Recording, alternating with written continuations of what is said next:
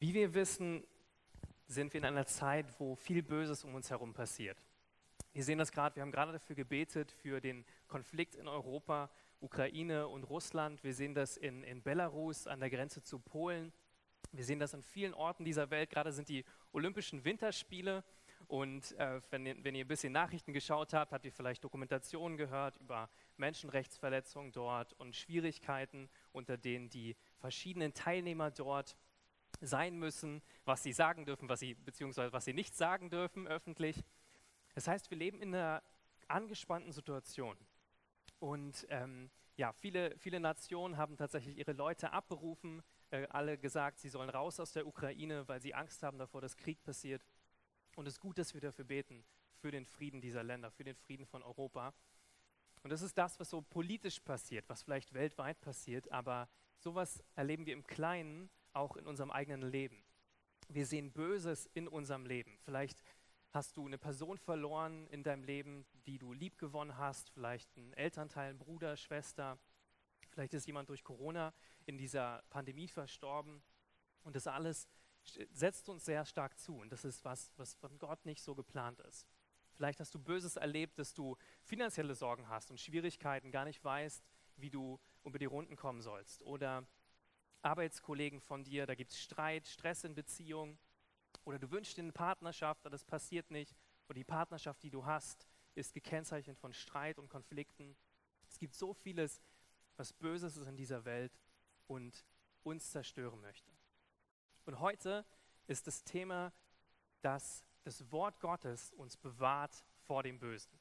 Ich möchte mit euch darüber sprechen, dass das Wort Gottes die Kraft hat und die Autorität, unser Leben zu bewahren vor dem Bösen, was auf uns eindringen will. Wir sind gerade in einer Predigtreihe, am Ende der Predigtreihe über das Wort Gottes, über die Schönheit und Kraft des Wortes Gottes. Das, was es auswirken kann in unserem Leben, was es bewirken kann, wenn wir es lesen, nicht nur lesen, sondern wirklich danach handeln. Wenn wir das glauben, die Worte, die dort stehen, und wenn wir merken, das ist real für uns, wenn wir merken, das ist nicht nur vor ein paar tausend Jahren aufgeschrieben, sondern es hat eine Bedeutung, eine verändernde Kraft in unserem Leben, dann können wir das erleben, wie, wie es uns verändert. Und ich, ich ermutige euch, die Predigten von den letzten Wochen nachzuhören über die Themen, wie das Wort Gottes uns verändert, uns Kraft schenkt. Und unser Merkvers, vielleicht könnt ihr ihn schon auswendig von dieser Predigtreihe, steht in Johannes 1, Vers 1. Da steht, im Anfang war das Wort. Und das Wort war bei Gott und das Wort war Gott. Im Anfang war das Wort, das Wort war bei Gott und das Wort war Gott. Und da spricht es von Jesus, dem lebendigen Wort, wie er auf die Welt gekommen ist und die Botschaft von Gott weitergegeben hat. Ähm, und genauso wollen wir Jesus heute erleben. Und ich bete dafür, dass wir Jesus erleben, wenn ich heute predige und er euch Worte zu euch spricht in eure Situation, in die Situation, wo du gerade drin stehst und vielleicht Böses und Schwierigkeiten erlebst. Die Hauptbibelstelle für heute kommt aus Johannes 17, 14 bis 18. Da lesen wir in der Elberfelder Übersetzung, ich habe ihnen dein Wort gegeben. Jesus spricht hier. Und die Welt hat sie gehasst, weil sie nicht von der Welt sind, wie ich nicht von der Welt bin. Ich bitte nicht, dass du sie aus der Welt nimmst, sondern dass du sie bewahrst vor dem Bösen. Sie sind nicht von der Welt, wie ich nicht von der Welt bin. Heilige sie durch die Wahrheit. Dein Wort ist die Wahrheit. Wie du mich in die Welt gesandt hast, habe auch ich sie in die Welt gesandt. Heilige sie durch die Wahrheit, dein Wort ist die Wahrheit. Und Jesus spricht, das ist im Kontext davon, dass Jesus kurz davor ist, ans Kreuz zu gehen, sein Leben hinzulegen für die Menschen. Und er betet hier nochmal für seine Jünger. Er betet dafür, dass sie stark sind und bewahrt bleiben vor dem Bösen. Dass sie schaffen, standhaft zu sein vor all dem, was gegen sie kommen wird. Er hat das erlebt. Jesus hat all diesen Widerstand erlebt in seinem menschlichen Leben und betet jetzt, er wird von der Welt weggehen. Bitte Gott, hilf du doch meinen Jüngern, meinen Nachfolgern, dass sie genauso stark bleiben können im Angesicht des Bösen. Und wir fragen uns vielleicht, was meint Jesus eigentlich mit diesem Bösen?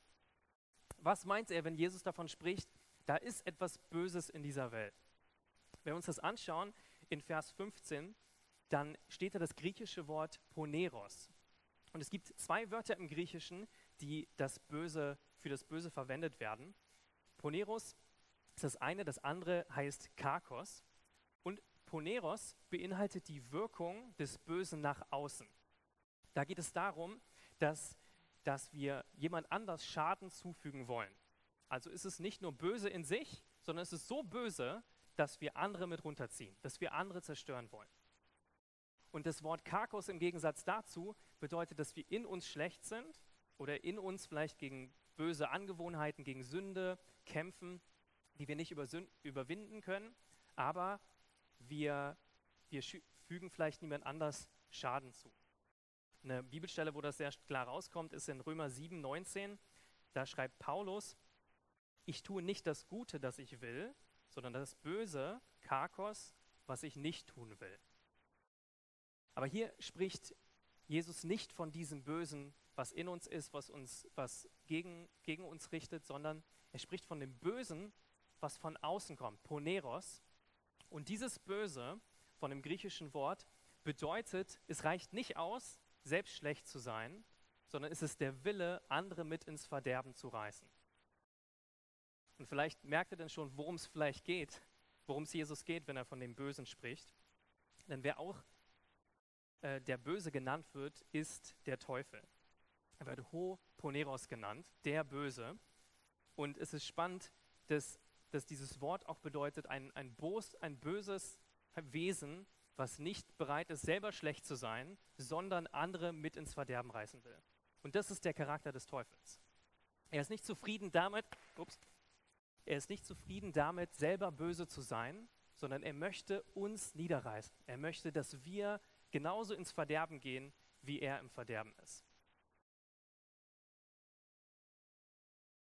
Vielleicht bist du hier und du denkst, naja, gut, der Teufel habe ich schon mal gehört, aber naja, glaube ich nicht so dran, habe ich, hab ich irgendwie vielleicht mit einer Kinderstunde gehört oder ja, diese Geschichte, das Gute gegen das Böse.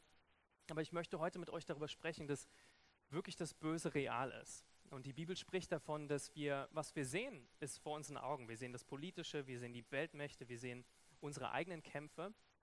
Aber es gibt was, was viel realer ist. Und das sind die geistlichen Mächte in der Himmelswelt. Das sind die Mächte, die du, wenn du dich umschaust, nicht siehst, aber die dich sehr, sehr wohl beeinflussen. Und die Einfluss haben auf dich zum Positiven oder zum Negativen. Und der Teufel wird beschrieben in der Bibel mit verschiedenen Bibelstellen. Auf, auf ähm, Griechisch heißt es Diabolos, der Verleumder oder der Widersacher Gottes, oder auch Satan, Gegner oder Feind. Der Teufel ist ursprünglich ein von Gott geschaffenes Wesen. Er ist ein Engel gewesen, der Gott angebetet hat, der im Thronsaal Gottes war, der vor ihm gestanden hat. Und dann hat er sich gedacht, ich will selber Gott werden. Er hat gegen Gott rebelliert und er hat ein Drittel der Engel mitgenommen und wurde dann von Gott rausgeworfen aus dem Himmel. Und dadurch wurde er zum Widersacher Gottes. Und die Engel, kennt ihr vielleicht auch, werden jetzt Dämonen genannt oder gefallene Engel. Und der Teufel ist genau das. Er ist der Widersacher Gottes. Er ist ein Wesen, was darauf aus ist, die Pläne Gottes zu zerstören, in deinem Leben, in meinem Leben und in der gesamten Welt. Manchmal denken wir vielleicht, das ist so eine Macht oder so eine Energie, aber tatsächlich ist er ein, eine Person wie du und ich. Ein persönliches Wesen, was wir vielleicht nicht sehen können, aber was intelligent ist, was boshaft ist und was genauso wie du Pläne, Pläne schmieden kann, Strategien schmieden kann. Und die Bibel erzählt davon, was seine Pläne sind gegen uns. Darüber wollen wir heute ein bisschen sprechen. Wir sehen verschiedenste Bezeichnungen für den Teufel in der Bibel. Beschrieben als der Böse, was wir gerade schon gesagt haben, oder der Oberste der Dämonen oder Belzebub, was heißt Herr der Fliegen, als Mörder, als Lügner und Vater der Lüge, als Dieb oder Prinz dieser Welt oder Gott dieser Welt, der Verderber. Es wird auch gesagt, dass er sich verkleidet als Engel des Lichts und uns täuscht. Oder der Fürst der Machtbereiche dieser Luft. Wird beschrieben als der Versucher, der Verführer, der Widersacher und der Feind, oder wie ein brüllender Löwe oder derjenige, der uns anschuldigt und der uns beklagt, anklagt vor Gott. Also der geistliche Kampf, in dem wir stehen, ist real. Der politische Kampf ist real, den wir erleben, den sehen wir, den können wir die Nachrichten schauen, das wissen wir. Aber der geistliche Kampf, manchmal ist uns das nicht so bewusst, dass der um uns rum ist, aber das real ist. Und wenn wir ihn nicht wahrnehmen, dann werden wir beeinflusst davon, ohne dass wir Widerstand leisten. Epheser 6, 11 bis 12 steht, legt die komplette Waffenrüstung Gottes an, damit ihr in allen hinterhältigen Angriffen des Teufels widerstehen könnt. Denn wir kämpfen nicht gegen Menschen als aus Fleisch und Blut, sondern wir kämpfen gegen die bösen Mächte und Gewalten der unsichtbaren Welt, gegen jene Mächte der Finsternis, die nicht, die diese Welt beherrschen und gegen die bösen Geister in der Himmelswelt. Wir kämpfen nicht gegen Menschen aus Fleisch und Blut. Manchmal vergessen wir das, ja, vielleicht streitest du dich mit jemandem oder regst dich mega auf, merkst du, okay, aber ich kämpfe gar nicht gegen diese Person, sondern es gibt Mächte, die dahinter stehen, die uns zerstören wollen. Eine der Strategien des Teufels ist, Spaltung zu bringen, ist Beziehung zu zerstören. Gott liebt Beziehung. Gott liebt es, dass wenn wir einträchtig zusammen sind, wenn wir uns gut verstehen, wenn Familien zusammenhalten und nicht zerbrechen. Der Teufel liebt es, liebt Scheidung. Der Teufel liebt Zerstörung. Der Teufel liebt Beziehungen auseinanderzureißen. Und das, was wir nicht sehen, wir sehen das Natürliche, aber dahinter steht diese geistliche Macht, gegen die wir vorgehen müssen. Und der größte Trick des Teufels tatsächlich ist, uns zu belügen, dass er gar nicht da ist. Zu denken, das ist alles nur natürlich und wir, wir versuchen irgendwie gut zu sein oder stark zu sein oder wir nehmen das gar nicht wahr. Vielleicht diese Wut in uns, die zu Hass wird oder zu Bitterkeit. Wir nehmen nicht wahr, wie Beziehungen auseinandergehen oder wie finanzielle Sorgen uns runterdrücken und denken, das ist alles nur natürlich. Und ich will dich heute ermutigen, wenn, wenn es dir so geht, dass du merkst, du hast Umstände, du hast Böses in deinem Leben und Schwierigkeiten, bete für eine Offenbarung Gottes, dass du wirklich erkennst, wo der Feind dich angreift und was du tun kannst dagegen. Die Grundlage heute, wenn wir darum über dieses Thema sprechen, ich weiß, das ist sehr intensiv, dann möchte ich uns ermutigen, dass Jesus schon gesiegt hat. Wenn wir über geistlichen Kampf reden, dann können wir manchmal ein bisschen vielleicht Angst bekommen oder denken, boah, das ist viel zu viel und ich weiß nicht, ob ich das schaffe oder das Böse um mich herum scheint so groß zu sein und so überwältigend. Aber die gute Nachricht ist, der Teufel hat eigentlich keine Macht mehr. Und zwar lesen wir das in Kolosser. Dort steht, denn er, Jesus, denn er, Gott, hat uns aus der Macht der Finsternis gerettet und in das Reich des geliebten Sohnes, Jesus, versetzt. Gott hat unsere Freiheit mit seinem Blut teuer erkauft und uns all unsere Schuld vergeben. Oder auch in Kolosser 2, 14 bis 15. Er hat die Liste der Anklagen gegen uns gelöscht. Er hat die Anklageschrift genommen und vernichtet, indem er sie ans Kreuz genagelt hat. Auf diese Weise hat Gott die Herrscher und Mächte dieser Welt entwaffnet. Er hat sie öffentlich bloßgestellt, indem er durch Christus am Kreuz über sie triumphierte. Und das ist die gute Nachricht für uns heute. Gott, Jesus hat wirklich gesiegt am Kreuz für dich und mich. Und wenn du kämpfst ähm, im geistlichen Kampf, dann musst du dir bewusst machen, dass Jesus bereits alles gewonnen hatte. Und ich finde es so ein schönes Bild und wie, wie Kolosser 2 das beschreibt. Du kannst dir vorstellen, vorher gab es eine Horde, eine Armee des Teufels, angeführt ähm, vom Teufel mit den Dämonen und alle waren bis auf die Zähne bewaffnet, hatten alle Macht, alle Kraft durch unsere Schuld, durch unsere Sünde, dass wir Eintritt dem Teufel gegeben haben in unser Leben. Aber dadurch, dass Jesus gestorben ist am Kreuz, hat er, wie es hier steht, diese Anklage gegen uns gelöscht, hat er sie weggenommen und hat uns frei gemacht. Und er hat den Teufel entwaffnet. Also wie das steht, die Dämonen haben keine Macht mehr, die, die, der Teufel hat keine Macht mehr, sondern sie haben keine Waffen mehr. Sie haben nur die Macht, die du ihnen in deinem Leben gibst. Aber sie haben nicht die Macht, dich, dich niederzudrücken, wenn du ihnen das nicht erlaubst. Und deswegen will ich uns ermutigen, Jesus Christus ist, hat bereits gesiegt. Er hat den Teufel besiegt, er hat die Macht des Bösen besiegt und wir müssen nicht unter dem Bösen leiden. Wir können frei sein dadurch, dass er uns frei gemacht hat. Wir müssen uns nicht versklaven lassen durch teuflische Gedanken, durch Lügen des Feindes, durch Schuld, durch Versuchung, die er uns bringt, sondern wir können in Freiheit leben. Und es ist so ein, so ein Segen. Vielleicht bist du hier und du kennst Jesus noch gar nicht, vielleicht ähm, ist das neu für dich, so Gemeinde und Kirche. Dann möchte ich dich ermutigen, weiter zuzuhören und ähm, darüber nachzudenken, ob dieser Jesus vielleicht real ist und diesen Schritt zu wagen. Nachher möchte ich mit uns beten, diesen Schritt zu wagen, zu sagen, Jesus, ich kenne dich nicht, aber ich möchte dich kennenlernen und ich möchte diese Kraft, die du hast, den, dass du den Bösen überwunden hast, das möchte ich auch in meinem Leben. Für jeden von uns, ich möchte uns wirklich Mut machen, dass wir, dass wir frei werden von den, von den Lügen und von dieser Kraft des Teufels. Denn wenn, die, wenn der Teufel bereits unsere Vergangenheit hatte, dann lass es ihm doch nicht die Zukunft geben. Wenn bereits Dinge in deinem Leben in der Vergangenheit dich niedergeworfen haben, dann steh auf und gehe hinein in deine Freiheit. Es gibt drei Ursachen für das Böse, was wir in der Bibel sehen. Das erste ist das Fleisch, dann die Welt und der Teufel. Das Fleisch, die Welt und der Teufel. Das ist kein Geflügelfleisch, wie ihr hier vielleicht auf der PowerPoint seht, obwohl es für manche Veganer und Vegetarier vielleicht das ist. Der Feind.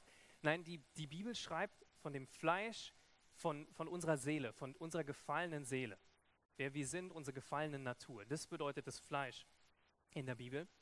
Dann die Welt um uns herum, die einen Einfluss hat. Die Welt ist eigentlich das gesamte Fleisch. Ja? Also alle gefallenen Menschen und die Gedankenkonstrukte, die wir aufbauen, die sündigen Verhaltensweisen, die wir haben, das alles ist die Welt. Und dann letztlich den Teufel, über den wir heute mehr sprechen. Was sollen wir machen? Wir sollen das Fleisch kreuzigen. Steht in Galater 5, 24 bis 25. Diejenigen, die zu Christus gehören, haben die Leidenschaft und Begierden ihrer sündigen Natur an sein Kreuz geschlagen. Wenn wir jetzt durch den Heiligen Geist leben, dann sollen wir auch alle Bereiche unseres Lebens von ihm bestimmen lassen. Das spricht davon, frei zu werden.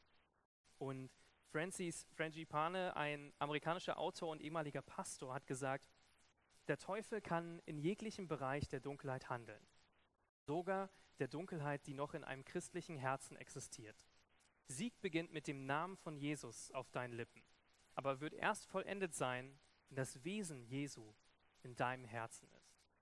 Das ist das Erste. Wir sollen das Fleisch kreuzen, wir sollen gegen das Böse, dieses Karkos in uns vorgehen. Und das Zweite ist, wir sollen Licht in dieser Welt sein. Das zweite Böse, wie wir gesagt haben, ist die Welt. Wir sollen Licht sein in der Welt, aber wir sollen es nicht negativ beeinflussen lassen von der Welt. Wir sollen Licht sein, aber wir sollen nicht dunkel werden. Wir sollen verändern, aber wir sollen nicht zum Negativen verändert werden. In Philippa 2, Vers 15 steht, als Kinder Gottes sollt ihr ein reines und vorbildliches Leben führen in einer dunklen Welt voller verdorbener und verirrter Menschen, unter denen euer Leben wie ein helles Licht leuchtet. Jesus hat gesagt in Johannes 17, unser Kernbibelstelle für heute, wie du mich in die Welt gesandt hast, habe ich auch sie in die Welt gesandt. Und das macht Jesus. Er schickt uns in die Welt und er möchte, dass wir Licht werden. Und wenn du bist in deinem Arbeitsplatz mit deinem Kollegen, äh, mit deiner Familie, dann bist du Licht dort, wo du bist.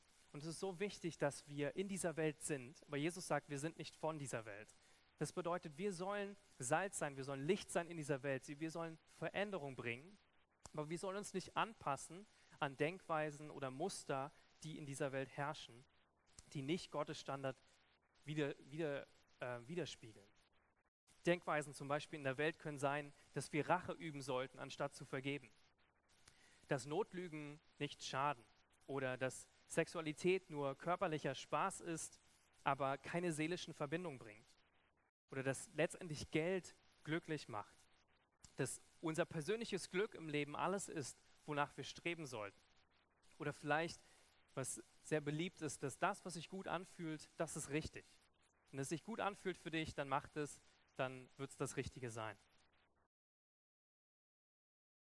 Also wir sollen unser Fleisch kreuzigen, wir sollen Licht in dieser Welt sein und dem Teufel widerstehen.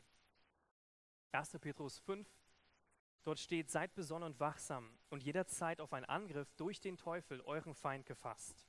Wie ein brüllender Löwe streift er umher und sucht nach einem Opfer, das er verschlingen kann. Ihm sollt ihr durch euren festen Glauben widerstehen. Macht euch bewusst, dass alle Gläubigen in der Welt diese Leiden durchmachen müssen. Und das ist dieser Fokus unserer Predigt heute. Wie können wir dem Teufel widerstehen. Dazu schauen wir uns ähm, an, was so ein bisschen die Strategien des Feindes sind in unserem Leben. In 2. Korinther 2, Vers 11, dort steht, denn wir wollen dem Satan nicht in die Falle gehen, schließlich wissen wir ganz genau, was seine Absichten sind. Und das ist gut. Gott sagt uns ganz genau, was sind die Absichten, die Methoden des Feindes, um uns zu Fall zu bringen in unserem Leben. Wir, wir lernen schon ein bisschen was dadurch, was die Namen vom Feind sind, die wir vorhin uns angeschaut haben. Wir sehen es auch in diesen Bibelstellen. Zum Beispiel ist der Plan des Teufels, uns zu belügen oder zu betrügen, uns zu beschuldigen, uns zu verurteilen, wenn wir was Schlechtes zu machen, uns zu verdammen. Oder er bringt Angst in dein Leben. Und du lebst unter Angst, du lebst unter Einschüchterung, du traust dich nicht, bestimmte Dinge zu tun. Eine beliebte Methode des Teufels ist auch, durch Verletzung uns Lügen zu bringen, unser Leben. Und diese Verletzung, wenn wir nicht vergeben, wenn wir nicht loslassen, wird diese Verletzung zu Wut in unserem Leben, vielleicht zu Hass und führt zu Bitterkeit. Und das zerstört Beziehung, das zerstört Gemeinschaft. Spaltung ist ein, eine Strategie des Feindes oder Streit zu bringen, Streit zwischen Menschen zu bringen.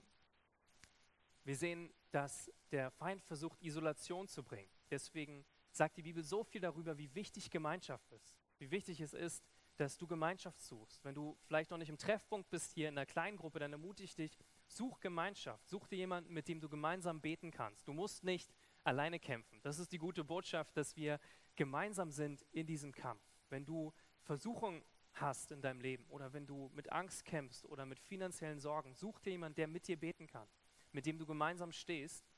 Denn eine, ein Plan des Feindes ist, dass wir uns nicht treffen, dass wir uns nicht mit unseren Freunden, mit unseren, ähm, mit unseren Brüdern und Schwestern im Glauben treffen und gemeinsam beten.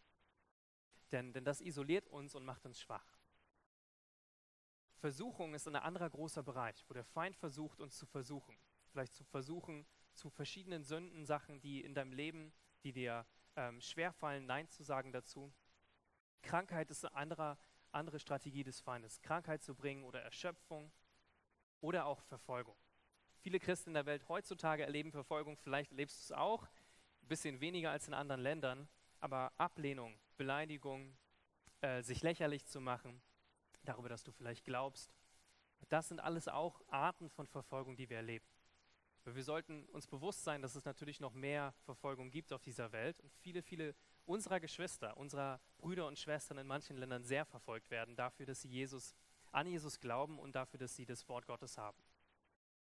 Also das sind so diese Strategien des Feindes. Und das Hauptziel ist, dass er wirklich jeder Person so Schramm in unserem Leben zufügt. Verletzungen unser Leben zufügt, die uns, die uns binden, die uns kaputt machen und die, die letztendlich ein zerstörerisches Werk in unserem Leben bringen. So dass unser ganzes Leben, was eigentlich zur Freiheit bestimmt ist, in Gefangenschaft ist dass wir nicht in das hineintreten können, was Gott wirklich für uns hat. Ängste, Unsicherheiten, Bitterkeit, Ablehnung oder die Unfähigkeit, gute Beziehungen aufzubauen. Das sind alles Beweise von der Arbeit des Teufels. Und das Ziel ist es, Leuten zu schaden, so dass sie unbewusst solche zerstörerischen Muster aufbauen, entwickeln und ausleben, ohne jemals aktiv und effektiv im Reich Gottes zu sein. Und das wollen wir verändern. Ihr könnt es gerne abfotografieren, sind viele Bibelstellen, ich weiß. Strategien Gottes im Kampf. Gott hingegen hat Strategien, wie wir dagegen vorgehen können. Und das Erste und Wichtigste ist, dass wir uns erinnern an den Sieg von Jesus Christus am Kreuz. Das habe ich gerade gesagt. Wenn wir wissen, dass der Teufel eigentlich keine Macht hat und bereits entwaffnet ist, dann stehst du auf schon einer besseren Seite, als wenn du denkst, du musst den Teufel besiegen. Als wenn du denkst, du musst so mächtig beten, dass er geht, sonst geht er nicht. Oder diese Versuchung ist so schwer zu ertragen, das werde ich niemals schaffen. Nein, wenn du weißt, dass Jesus gesiegt hat am Kreuz für dich, dann kannst du in Freiheit leben. Dann musst du nicht auf die, ähm, auf die Angebote des Feindes eingehen. Wir sollen dem Teufel widerstehen. Wir sollen, 2. Korinther sagt, dass dem teuflischen Gedanken gefangen nehmen. Das ist eine beliebte Strategie des Feindes auch, dass er uns Gedanken gibt, ähm, die dann zu Gefühlen werden, die dann zu Handlungen werden und diese negativen Handlungen dann zu unserem Charakter, der letztendlich unser ganzes Leben bestimmt. Und du bist nicht ein Opfer deiner Gedanken. Vielleicht denkst du das, weil du denkst sehr viel. Wir denken alle, glaube ich, Tausende, Zehntausende von Gedanken pro Tag. Du denkst, ich kann gar nichts machen gegen meine Gedanken. Aber die Bibel sagt hier, wir können diese Gedanken gefangen nehmen. Du musst nicht das denken, was du denkst. Du kannst nicht entscheiden, was manchmal in deinen Kopf kommt, aber du kannst entscheiden, ob es da bleibt. Du kannst entscheiden, ob es dich beeinflusst, negativ, und dass du danach handelst, was du denkst. Und der Teufel versucht, uns Lügengedanken zu bringen und damit Gottes Wahrheit zu ersetzen. Und wir sollen Gottes Wahrheit unser Leben bringen und die Lügen vertreiben. Es steht von der Waffenrüstung Gottes in Epheser 6 geschrieben, die die verschiedenen Bereiche unserem Leben betrifft, wo wir Gottes Tugenden ausleben sollen. Spricht über, über Wahrheit, Gerechtigkeit, Glaube. Das Wort Gottes als unsere Waffe oder unser Heil als Christen das Evangelium zu verkünden. Epheser 4, 27 sagt, wir sollen dem Teufel keinen Raum geben. Wir sollen ihm nicht Raum geben, uns zu zerstören. Und das tun wir durch unsere Gedanken, durch unsere Gefühle, durch das, was wir aussprechen. Kannst du dich entscheiden, dem Teufel Raum zu geben oder ihm den, den Raum zu nehmen in deinem Leben. Lobpreis ist eine andere mächtige Waffe gegen den Feind oder Gebet ist eine mächtige Waffe gegen den Feind. Und was ich gerade schon sagte, gemeinsam als geistliche Familie zu kämpfen, stark zu sein als geistliche Familie ist so wichtig. Und das Letzte, das Wichtigste ist, die Bibel als das Wort Gottes zu kennen und zu nutzen. Und das steht in Johannes 17, Vers 17, unserer Kernbibelstelle wo Jesus betet, heilige sie durch die Wahrheit, dein Wort ist die Wahrheit. Die wichtigste Waffe, die du im Kampf gegen den Teufel hast in deinem Leben, gegen das Böse, ist das Wort Gottes, ist die Bibel. Denn die Bibel ist die Wahrheit in deinem Leben und sie kann dich frei machen von all diesen Lügen, von all diesen Angriffen des Feindes. Wie bewahrt uns, wie bewahrt uns jetzt das Wort Gottes, die Bibel, vor diesen Bösen? verschiedenste Bereiche. Und das Erste, was ich schon gesagt habe, ist, das Wort Gottes, es heiligt uns und es befreit uns von dem Bösen in uns. Also dieses Karkos, dieses Böse in uns, das, das kann freigemacht werden. Hebräer 4, Vers 12 sagt, das Wort Gottes ist mächtiger und schärfer als ein zweischneidiges Schwert. Und es kann unsere Gesinnung und Gedanken freimachen. Es trennt zwischen dem, was, was Lüge ist, was der Teufel in unser Leben bringen will, und der Wahrheit Gottes. Es trennt zwischen dem, was wahr ist und was Lüge ist. Zwischen dem, was gottlos ist und von dem, was von Gott ist. Und wenn du die Bibel liest, dann siehst du, was Gott in dein Leben hineinlegen möchte und was vielleicht da ist, was gar nicht von ihm ist, was gar nicht von Gott aus für dein Leben gedacht ist. Das Zweite ist, wir können das Wort Gottes nutzen dafür, dass es uns überführt von Sünde. Vielleicht kennst du das, dass du das Wort Gottes mal gelesen hast, die Bibel gelesen hast und hast gemerkt, boah, da ist was in meinem Leben nicht in Ordnung und ich muss klarkommen mit Gott. Ich muss wieder ins Reine kommen mit Gott.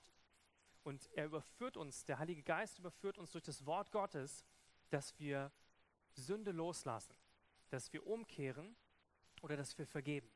Das griechische Wort für umkehren bedeutet auch Metanoia, das heißt Gedanken zu verändern. Das heißt, du hast ge gedacht in eine Richtung und jetzt denkst du ganz anders weil du die Wahrheit des Wortes Gottes gelesen hast. Und letztlich wehren wir die Angriffe des Teufels durch die Bibel ab. Wir wehren die Angriffe ab vom Teufel durch Bibelstellen. Und das ist, womit ich jetzt schließen will, ähm, ist Jesus als unser Vorbild zu haben.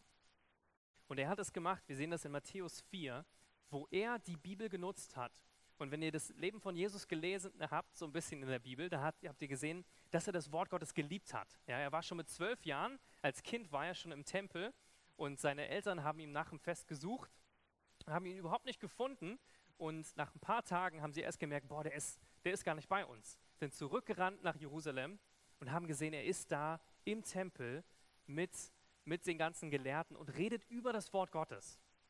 Und er war so begeistert von dem Wort Gottes und hat es da schon als Kind geliebt. Das heißt, egal wie alt du bist, ist es nie zu früh, äh, die, ist es nie zu spät, nie zu früh, die Bibel zu lesen und damit anzufangen. Und du siehst immer, wenn Jesus gesprochen hat, hat er ständig gesagt, die Bibel sagt, die Schrift sagt das und das. Er war so erfüllt von dem Wort Gottes. Er war stark, weil er die Schrift kannte. Jesus Christus selber, der Sohn Gottes, wäre nicht stark gewesen, hätte er nicht die Bibel gekannt. Und wenn du hier bist und du kennst deine Bibel nicht, dann kannst du nicht in dieser Kraft, in dieser Stärke leben, die, die Jesus uns vorgelebt hat. Dafür, wofür Jesus gebetet hat in Johannes 17, das kannst du nur erleben, wenn du die Bibel liest, wenn du sie kennst und wenn du sie gebrauchst als Waffe gegen das Böse. Wir lesen das in Johannes 4 von der Versuchung von Jesus und wie er gegen den Teufel gekämpft hat. Dort steht, danach führte der Heilige Geist Jesus in die Wüste, weil er dort vom Teufel auf die Probe gestellt werden sollte. Nachdem er 40 Tage und Nächte keine Nahrung zu sich genommen hatte, war er sehr hungrig. Da trat der Teufel zu ihm und sagte, wenn du der Sohn Gottes bist, dann verwandle diese Steine in Brot. Doch Jesus erwiderte, nein, die Schrift sagt, der Mensch braucht mehr als nur Brot zum Leben. Er lebt auch von jedem Wort, das aus dem Mund Gottes kommt. Daraufhin nahm der Teufel ihn mit nach Jerusalem auf den höchsten Punkt der Tempelmauer. Dort sagte er, wenn du der Sohn Gottes bist, dann spring hinunter. Denn die Schrift sagt, er befiehlt seinen Engeln, dich zu beschützen. Sie werden dich auf ihren Händen tragen, damit deine Füße niemals stolpern. Jesus antwortete, die Schrift sagt aber auch, fordere den Herrn, dein Gott, nicht heraus. Als nächstes nahm der Teufel ihn mit auf den Gipfel eines hohen Berges und er zeigte ihm alle Länder der Welt mit ihren Reichtümern. Das schenke ich dir, sagte er, wenn du vor mir niederkniest und mich anbetest. Scher dich fort von hier, Satan, sagte Jesus zu ihm. Denn die Schrift sagt, du sollst den Herrn, dein Gott, anbeten und nur ihm allein dienen. Da verließ ihn der Teufel und Engel kamen und sorgten für Jesus. Wir sehen hier drei Versuchungen, die Jesus erlebt. Und wir sehen jedes Mal, wie Jesus mit der Bibel darauf reagiert. Und wie er letztendlich den Teufel, das Böse, in die Flucht schlägt, indem er sein Wort kennt, die Bibel kennt und benutzt. Das ist das, was du auch machen musst.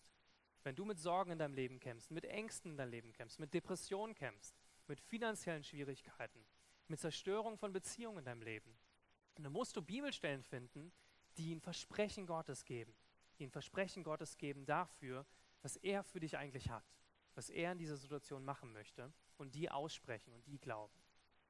Das hat Jesus gemacht. Das erste war Steine. Der Teufel kam und hat gesagt, du sollst doch diese Steine, kannst du doch zu Brot werden machen. Äh, du sollst diese Steine zu Brot werden lassen. Und das ist sehr geschickt, weil wann kam der Teufel zu Jesus? Am Anfang seiner Fastenzeit oder am Ende seiner Fastenzeit? Ganz am Ende der Fastenzeit, als er 40 Tage schon gefastet hatte, ja, für alle, die schon mal gefastet haben, wisst ihr vielleicht, wie hart das ist, wenn man ein bisschen länger fastet. Ja? Und zum Ende kam er zu ihm, wo er wusste, er ist schwach. Wo er wusste, Jesus körperlich, so wie du und ich, ähm, wenn wir keine Nahrung haben, ist total schwach. Er braucht, ähm, er, braucht eigentlich Nahrung zur Befriedigung. Und genau dann kommt auch der Teufel in dein Leben, um dich runterzuziehen, wenn es dir gerade nicht gut geht. Wenn du gerade vielleicht äh, gestresst bist oder Schwierigkeiten hast, wenn dich jemand richtig angemacht hat auf Arbeit und du bist super, super genervt davon, ähm, wenn so viele Aufträge sind, dass du gar nicht mehr klarkommst ähm, oder Streit geschehen ist, dann kommt der Feind und sagt dir, äh, sagt dir, flüstert dir irgendwelche Lügen ins Ohr, um ihm nachzufolgen. Und da ist es wichtig, dass wir dann widerstehen. Also sind, wir sehen dieses Brot, was zu, diese Steine, die zu Brot werden sollten, das war die Versuchung, dass wir unseren natürlichen Bedürfnissen oder Wünschen nachgeben in unserem Leben. Dass wir vielleicht Gefühle, Wünsche, Bedürfnisse haben, von denen wir aber wissen, dass sie in diesem Rahmen nicht gut sind. Vielleicht ist es wie Essen beim Fasten, wie bei Jesus. Vielleicht ist es auch Vergleichen und Eifersucht auf andere. Du wünschst dir eigentlich anerkannt zu sein und geliebt zu sein, aber du, du folgst der Lüge des Teufels, dass du frei wirst, indem du eifersüchtig bist auf andere oder dich vergleichst mit anderen, was sie haben, wie beliebt sie sind. Vielleicht ist es, dass du ähm, arbeitest am Ruhetag, am Sabbat. Vielleicht denkst du, ah, ich habe so viel zu tun, ich muss das schaffen, ich muss jetzt da arbeiten. Aber ähm, Gott, Gott sagt dir, du sollst das nicht machen, weil, weil wir sechs Tage in der Woche haben zu arbeiten und einen Tag zum Ruhen. Vielleicht ist es auch, dass du ähm, Sexualität auslebst, was Gott geschaffen hat, als was Gutes geschaffen hat, aber du lebst es außerhalb des Rahmens der Ehe, den Gott dafür gemacht hat. Oder du oder du hast finanzielle Sorgen und Schwierigkeiten und du versuchst, das klarzukriegen durch, durch Lügen oder durch Betrug, irgendwie deine, deine Arbeitsstunden oder so ähm, aufzubessern. All das sind Versuchungen, die wir in unserem Leben haben, ähm, natürliche Bedürfnisse, die wir vielleicht haben, wo, wo Jesus hier standhaft geblieben ist. Das zweite ist, dass Jesus, dass der Teufel Jesus geführt hat zu dem Tempelberg, zu der Tempelmauer. Das ist ein Bild von Jerusalem. Ähm, da, darum, um die Altstadt ist eine hohe Mauer. Und da hat der Teufel Jesus raufgeführt und hat gesagt, du kannst dich hier runterstürzen. Und in der Bibel steht doch, wenn du dich runterstürzt, dann wird, werden die Engel kommen und sie werden dich aufheben, sie werden dich retten. Und das ist spannend, was der Teufel jetzt hier macht. Das ist eine zweite Strategie von ihm, dass er selber das Wort Gottes benutzt. Der Teufel kennt die Bibel genau, vielleicht wahrscheinlich besser als du. Ja? Ähm, und er benutzt das Wort Gott, er benutzt das gegen den Sohn Gottes hier. Ja? Er benutzt das Wort und er sagt, die Bibel sagt doch, du kannst dich hier runterstürzen und Engel werden kommen, sie werden dich aufheben. Sie werden, du wirst deinen Fuß nicht an einem Stein stoßen. Und das, was der Teufel hier sagt, ist wahr. Das stimmt. Es steht in dem Psalm, das ist ein wahres Wort. Und wahrscheinlich wäre es genauso gewesen. Die Engel hätten, ihm, hätten ihn bewahrt. Er wäre da nicht gestorben. Weil er wusste, dass es nicht richtig ist. Er wusste, dass der, der Teufel diesen Bibelvers aus dem Kontext reißt. Und was er gemacht hat, er hat gesagt, in der Bibel steht aber auch, fordere den Herrn, dein Gott, nicht heraus. Er wusste, dass es nicht der Plan ist, er soll beweisen, dass, dass Engel ihn schützen sollen und dass er sich darunter werfen soll. Und deswegen hat er, hat er das dem Teufel erwidert. Und manchmal macht der Teufel das auch in deinem Leben. Dass wenn du die Bibel liest, dann versucht der Bibelstellen zu verdrehen, so wie es dir passt. Ja? So wie du denkst, dass die Bibel das eigentlich sagen sollte. Oder so, dass es deine Bedürfnisse befriedigt oder gut in dein, dein Bild passt. Und da müssen wir aufpassen. Das ist so wichtig, dass wir Bibelstellen nicht aus dem Kontext reißen. Das ist das Erste dafür, sondern dass wir wissen, was sagt die gesamte Bibel oder was, ähm, was, steht, was steht noch geschrieben. Und auch, dass wir Gemeinschaft haben. Deswegen hat Gott uns in Gemeinschaft gesetzt, in Gemeinde, dass wir nicht alleine die Bibel lesen, sondern dass wir Gemeinschaft haben. Dass wir gemeinsam darüber reden, was bedeutet das, wie können wir diese Bibelverse verstehen. Und das ist so wichtig, dass wir das zusammen machen. Das Letzte, was der Teufel gemacht hat, ist, dass er ihn auf einen hohen Berg geführt hat. Und er hat ihm die ganze Welt gezeigt und hat gesagt, all das, all diese, diese Reiche, das möchte ich dir geben. Möchte dir das schenken, wenn du niederfällst und mich anbetest. Wenn du sagst, ich bin Gott. Der Teufel wünscht sich Anbetung vom Sohn Gottes. Und ich habe mal darüber nachgedacht, vielleicht Vielleicht denkst du, das macht überhaupt keinen Sinn. Warum sollte er niederfallen? Der Teufel, der hat, dem gehört doch gar nichts. Aber wenn dem wirklich so wäre, wenn, der, wenn der Teufel nur geblufft hätte, gesagt hätte, ja, die ganze Welt gehört mir und ich werde sie geben, wenn du mich anbetest, dann hätte Jesus einfach sagen können, nee, das stimmt nicht. Dir gehört nicht die Welt. Du hast keine Macht über die Welt, dann wäre es keine Versuchung gewesen. Aber tatsächlich stimmte es. Und zwar ist es so, dass, nur ganz kurz, ähm, dass Gott, als er den Menschen geschaffen hat, dass er uns die Herrschaft gegeben hat über diese Welt. Die Herrschaft zu regieren über, das sehen wir in 1. Mose, über alles, was in dieser Welt ist. Gut zu, Gutes zu tun, die Welt in Gerechtigkeit zu führen, zu leiten, gut umzugehen mit Menschen, mit Tieren. Und das alles ist verloren gegangen, als der Sündenfall kam. Und diese Herrschaft ist an den Teufel wieder übergegangen. Das sehen wir in 1. Mose 3, oder Johannes 14, 30. Was dann passiert ist, ist, dass der Teufel tatsächlich diese Macht hatte. Deswegen wird er auch in der Bibel, wie wir ihn vorhin gesehen haben, als Fürst dieser Welt beschrieben oder als Herrscher der Lüfte. Er hatte diese Macht, diese Herrschaft und jetzt bot er das Jesus an und sagt, hey, es gibt einen einfachen Weg. Du musst nicht sterben am Kreuz, du musst nicht weiter leiden, du musst mich nur anbeten. Du musst nur niederfallen, mich anbeten und ich gebe dir alles, was du willst. Du willst doch die Herrschaft wiederhaben über diese Welt und ich gebe sie dir. Weil Jesus wusste, dass es eine Versuchung ist, ein Ziel zu erreichen auf falsche Weise. Weil Jesus wusste, er ist berufen, am Kreuz zu sterben für dich und für mich, um die Macht der Sünde für ein für alle Mal zu zerstören und Freiheit für uns alle zu bringen. Und genau das hat Jesus gemacht und hat dem Teufel wieder, wie wir vorhin gelesen haben, die Macht entrissen. Er hat ihn entwaffnet. Er hat alles, was er hatte, ihm weggenommen.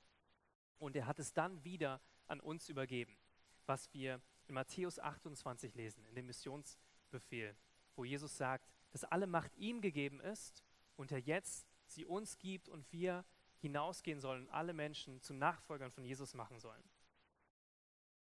Also diese dritte Versuchung ist, dass wir Ziele in unserem Leben auf eine falsche Weise erreichen.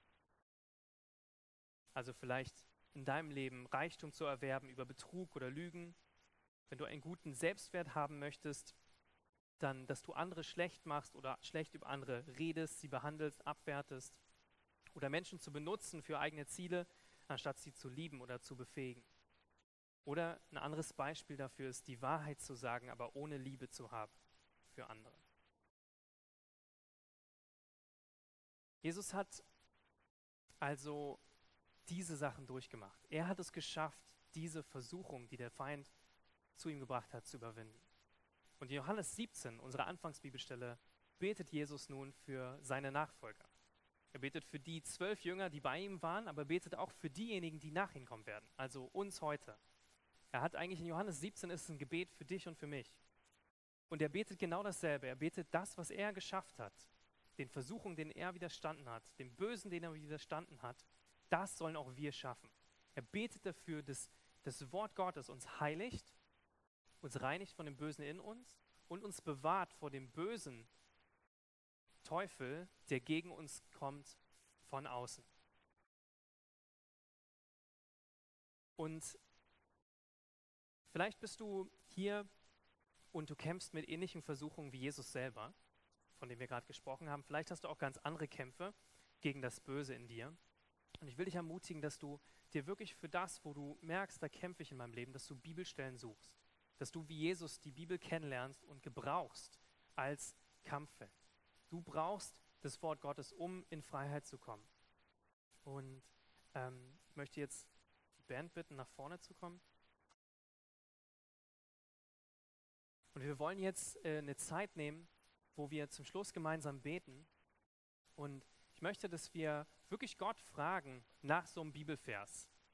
Und du kannst gleich nochmal überlegen, was gibt es in deinem Leben, wo du vielleicht Schwierigkeiten hast, wo du kämpfst, wo du Sorgen hast, Ängste, kämpfst mit Versuchungen. Wo brauchst du Freiheit? Vielleicht brauchst du Mut, vielleicht brauchst du Glauben oder Heilung für Krankheit in deinem Leben. Vielleicht kämpfst du für Reinheit oder brauchst Hoffnung, weil du Hoffnung verloren hast. Gibt es auch Beziehungen in deinem Leben, die kaputt gegangen sind und du wünschst dir Wiederherstellung. Vielleicht hast du finanzielle Sorgen oder du wünschst dir Liebe und Annahme zu bekommen von Gott. Das alles sind Dinge, die, die Gott unser Herz gelegt hat, dass wir das brauchen. Und wir wollen jetzt beten, dass, dass Gott uns zeigt und offenbart, was gibt es für Bibelstellen, die er uns zeigen möchte, die wir benutzen können im Kampf genauso wie Jesus gekämpft hat. Und bevor wir dafür beten und Gott darum bitten, möchte ich für dich beten, wenn du hier bist, du kennst diesen Jesus noch gar nicht. Du lebst nicht in dem Machtbereich Gottes, sondern du lebst noch in diesem Machtbereich des Teufels. Vielleicht ist es dir bewusst, vielleicht ist es dir auch nicht bewusst. Aber ich möchte dich einladen, dass wenn du hier bist, dass du diesen Schritt gehst und dass du Jesus dein Leben gibst. Dass du sagst, okay, vielleicht verstehe ich noch nicht alles, vielleicht weiß ich nicht genau, wer dieser Jesus wirklich ist, aber ich möchte ihn kennenlernen. Ich möchte frei sein von meiner Schuld. Ich möchte frei sein von der Macht des Bösen in meinem Leben. Ich möchte Freiheit haben. Ich möchte mein Leben Jesus übergeben, dass er der Herrscher ist in meinem Leben. Nicht mehr ich selber bestimme, sondern den guten Plänen Gottes vertrauen. Dann lade ich dich ein, jetzt mit mir gemeinsam zu beten. Ja, Jesus, ich danke dir dafür, dass du dein Leben für mich gegeben hast. Du hast mich befreit von aller Schuld, von aller, ja, allen Dingen, die mich trennen von dir. Ich komme jetzt zu dir und ich bitte dich um Vergebung. Ich bitte dich, dass du mich frei machst von aller Schuld in meinem Leben. Danke dafür, dass du sie getragen hast am Kreuz für mich. Und ich gebe dir jetzt mein Leben und ich sage dir, ich möchte dir nachfolgen von heute an. Bitte mache mich zu deinem Kind. Danke, dass ich frei jetzt vor dir stehen kann, dass du mir vergibst, dass ich lernen kann, was es bedeutet, dein Kind zu sein. Dein Wort, deine Bibel zu lesen und kennenzulernen. Bitte hilf mir in Gemeinschaft mit anderen zu wachsen. Bitte hilf mir, dir nachzufolgen, Jesus Christus. Amen. Und jetzt möchte ich, dass wir uns eine Zeit nehmen, wo wir Gott fragen. Vielleicht weißt du schon, womit du kämpfst und vielleicht weißt du es noch nicht. Dann gebe ich jetzt einen Moment, wo wir Gott wirklich fragen, wo ist ein Kampf in meinem Leben, wo ich das Wort Gottes brauche? Und wo möchte er in mein Leben reinsprechen? Ja, Heiliger Geist, danke, dass du hier bist. Danke, dass du uns bewahren möchtest vor dem Bösen. Wir laden dich ein, dass du jetzt Offenbarung schenkst, wo, wo wir kämpfen mit diesem Bösen in unserem Leben. Zeig du das, wo, wo Ängste sind oder Sorgen, Schwierigkeiten. Sprich du zu uns, wo du uns Freiheit geben möchtest. Zeig du uns auch, wo wir Lügen glauben vom Teufel in unserem Leben. Nimm dir einfach einen Moment zu hören, was Gott dir sagen will. Vielleicht kriegst du einen Gedanken, vielleicht hast du ein Bild, vielleicht weißt du auch jetzt schon, womit du kämpfst.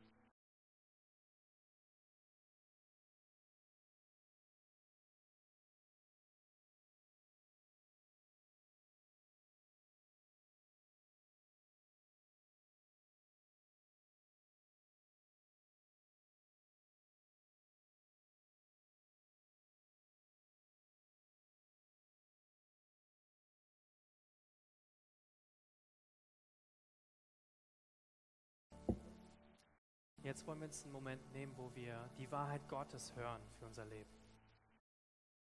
frag mal Jesus, was ist die Wahrheit, die du mir sagen willst? Am besten fragst du ihn nach einer Bibelstelle, die er dir geben möchte. Wenn du keine weißt, dann schaust du nachher nach, was es für eine Bibelstelle gibt.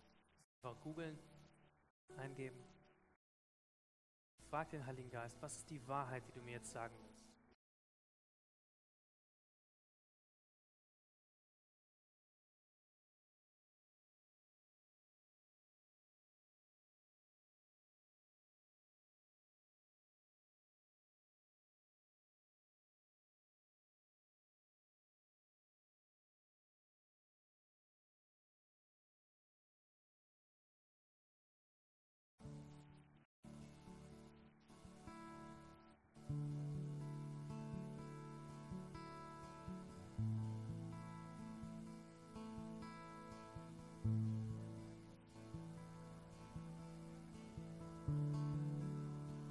Jesus, wir danken dir dafür, für die Wahrheit, die du uns offenbarst. Und wir geben dir jetzt jede Lüge hin, jede Dunkelheit in unserem Leben, die, die nicht von dir ist.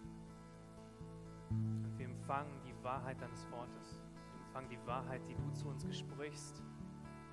Wir beten dafür, dass du uns, du uns hilfst, deine Bibel zu kennen. Dass du uns hilfst, deine Worte zu kennen, Jesus. Wir wollen einstimmen, dieses Gebet, was du für uns hast, dass du uns heiligst durch deine Wahrheit. Dass du uns frei machst durch dein Wort, Gott. Wir nehmen diese Wahrheit an. Wir beten dafür, dass wir, wenn wir diese nächste Woche gehen, dass wir stark bleiben in deinem Wort. Dass wir Bibelverse finden, dass wenn das nächste Mal dieser Angriff kommt, diese Gefühle der Verdammnis oder Ängste, Jesus, dass wir Bibelstellen haben, die wir dagegen werfen können, Jesus. Danke, dass dein Wort uns bewahrt vor dem Bösen nehmen das jetzt an als, als Waffe unserer Hand, dein Wort, die Worte, die du zu uns gesprochen hast. Danken dir in deinem Namen, Jesus.